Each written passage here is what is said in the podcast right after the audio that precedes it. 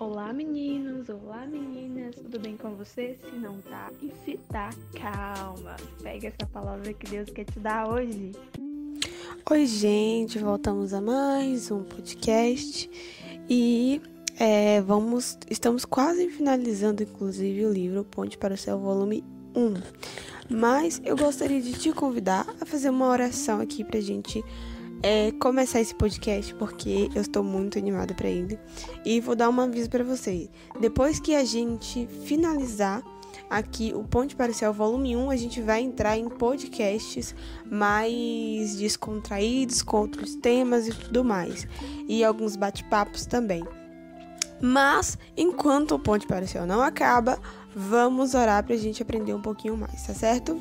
Oremos. Maravilhoso Deus e eterno Pai, eu oro para que o Senhor possa me ensinar em primeiro lugar, para que eu possa ensinar outras pessoas e que o Senhor possa estar nos ajudando a ser companheiros do Senhor com a sua força. Em nome de Jesus, amém. Bom, como já deu spoiler aí, é, hoje o tema do nosso podcast vai falar sobre companheiros de Cristo. O texto base para esse podcast, esse capítulo do livro Ponte para o Céu, inclusive se você nunca leu o livro Ponte para o Céu, não sabe o que está perdendo. Porque tem o volume 1, tem o volume 2, está saindo o volume 3 daqui a pouco. E você tá aí sem descobrir as outras meditações, tá? Mas voltando aqui, vamos aqui para Hebreus, capítulo 3, versículo 14, que diz o seguinte: Pois seremos companheiros de Cristo se continuarmos firmes até o fim na confiança que temos tido desde o princípio. É, quando, quando eu conheci a Cristo, eu, eu assim passava horas aprendendo. Eu gosto de aprender alguns temas é, um tanto estranhos, mas eu gosto de aprender é, temas que me, me deixem assim, me sentindo a Sherlock Holmes. Brincadeiras à parte, mas eu gosto desses temas e gosto desse jeito de, de, de estudo. E eu acredito que a maioria também gosta, né? Mas quando a gente conhece a Cristo, esse é o ponto que eu quero falar. Quando eu conheci a Cristo, eu passava a maior parte do meu tempo estudando essas coisas.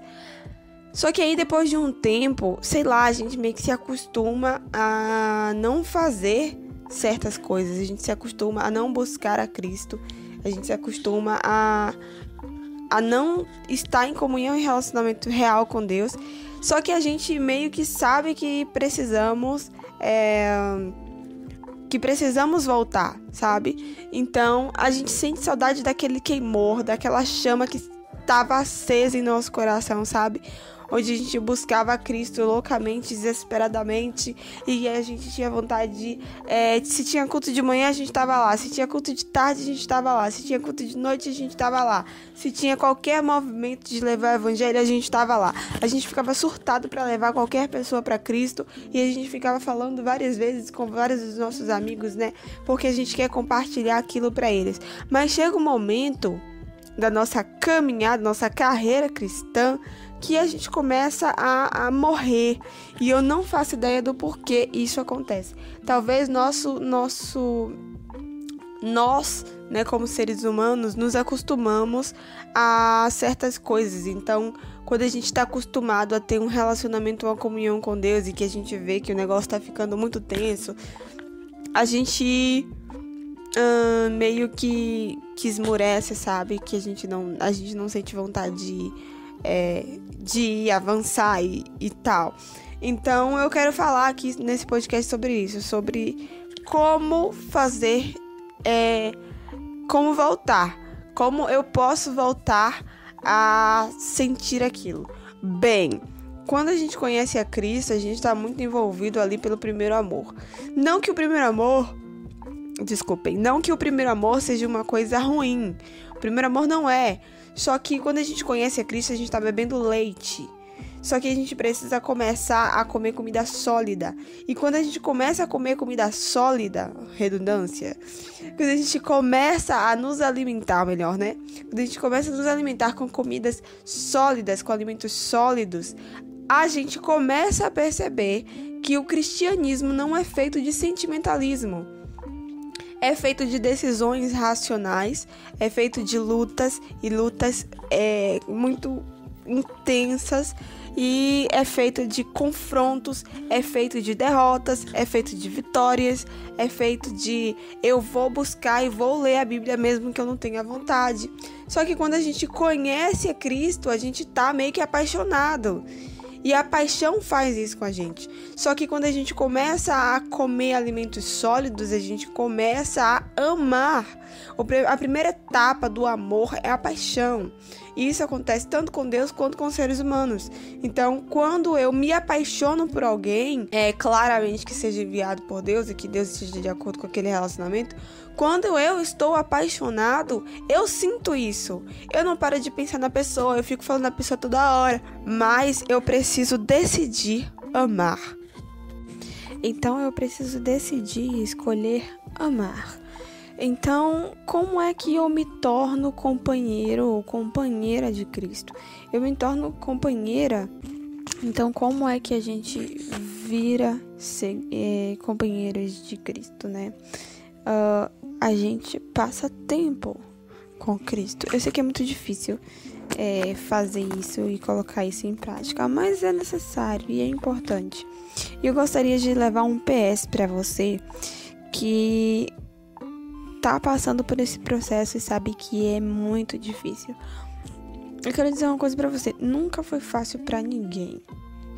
Nunca será fácil para ninguém. Inclusive Jesus quando estava aqui falou para os discípulos que ia ser muito difícil. Mas isso, o fato de ser difícil não significa que é impossível e que não é e que você não vai conseguir realizar isso, sabe? Conseguir me entender? Então, se fosse fácil, todo mundo conseguiria. Mas nem todo mundo vai conseguir. Porque é difícil, a caminhada com Cristo é difícil, e só os verdadeiros cristãos que amam a Cristo profundamente, acima de tudo e acima de todos e acima da própria vida, conseguirão chegar ao final. Porque o cristianismo se trata disso, de não viver mais para mim, mas viver para Cristo. Então, se você não tem vontade de ler a Bíblia, não tem vontade de falar com Cristo, não tem vontade de ser companheiro de Cristo e começa um pensamento surgir na sua mente de que você precisa ser companheiro de Cristo. Se você parou nesse podcast aqui e tá ouvindo, tá aprendendo sobre ser companheiro de Cristo, significa que o Espírito Santo está dizendo para você que será difícil, mas ele quer que você consiga, mesmo que seja difícil. Então eu tenho um PS para você dizendo que ele que fez com que você chegasse até aqui nesse podcast vai te ajudar, ele vai te sustentar, ele vai fazer com que você consiga, mesmo que seja difícil voltar ao primeiro amor, ele fará. O problema da gente é que a gente acha que é, salvação vem de nós e salvação não vem de nós. Então, não é você que vai se salvar, foi Deus que te salvou. Você não será salvo, você foi salvo naquela cruz do Calvário. E agora você está passando pelo processo de santificação. E a santificação não é feita por mim, é feita por Deus. Mas eu escolho se serei santificado ou não. Quando eu digo sim, Espírito Santo, vou ser santificado, o Espírito Santo me transforma. Quando eu digo não, Espírito Santo, eu não vou ser santificado, ele diz: ok, beleza, não vou fazer nada. Consegue compreender? Tem muita diferença com relação a isso. E eu falo, inclusive, para mim mesma.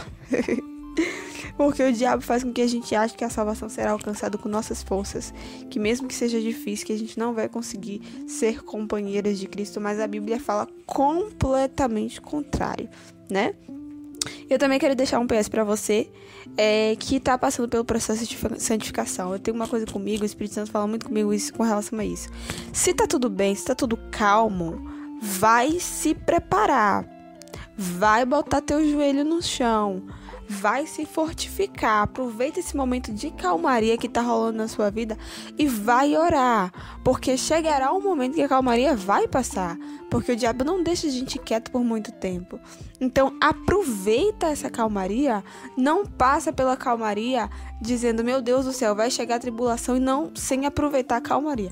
Aproveita a calmaria e enquanto você passa pela calmaria, ora e busca forças para conseguir lutar quando a tribulação chegar, porque ela vai chegar, porque todo tudo, tudo isso que nós estamos vivendo passará.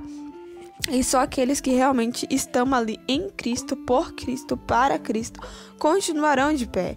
Então presta atenção, se Deus está te dando um tempo e um momento de calmaria, de tranquilidade, aproveita esse tempo, aproveita esse momento, mas vai tacar teu joelho no chão, vai jejuar, vai orar para que Deus te dê forças. Não foi isso que Jesus fez no Getsemane? Ele fez isso e é isso que você também precisa fazer. E para finalizar, eu gostaria de orar com você. E eu espero que essa mensagem tenha ajudado e tenha alcançado seu coração também. Oremos. Senhor Deus e Pai, eu oro para que o Senhor possa estar, em nome de Jesus, nos ajudando a levar o Evangelho. Nos ajude, Senhor, a não desistir. Ajude essa pessoa que está ouvindo esse podcast a continuar. Em nome de Jesus, eu oro. Amém. Oi, chegamos ao final desse podcast. Eu convido você a ouvir os podcasts nas plataformas principais que distribuem podcasts e músicas, tá? Como Spotify, como o Google Podcast e tantos outros. E também recomendo que você me siga nas minhas redes sociais, tanto o Instagram quanto no Wattpad. E eu te aguardo na próxima.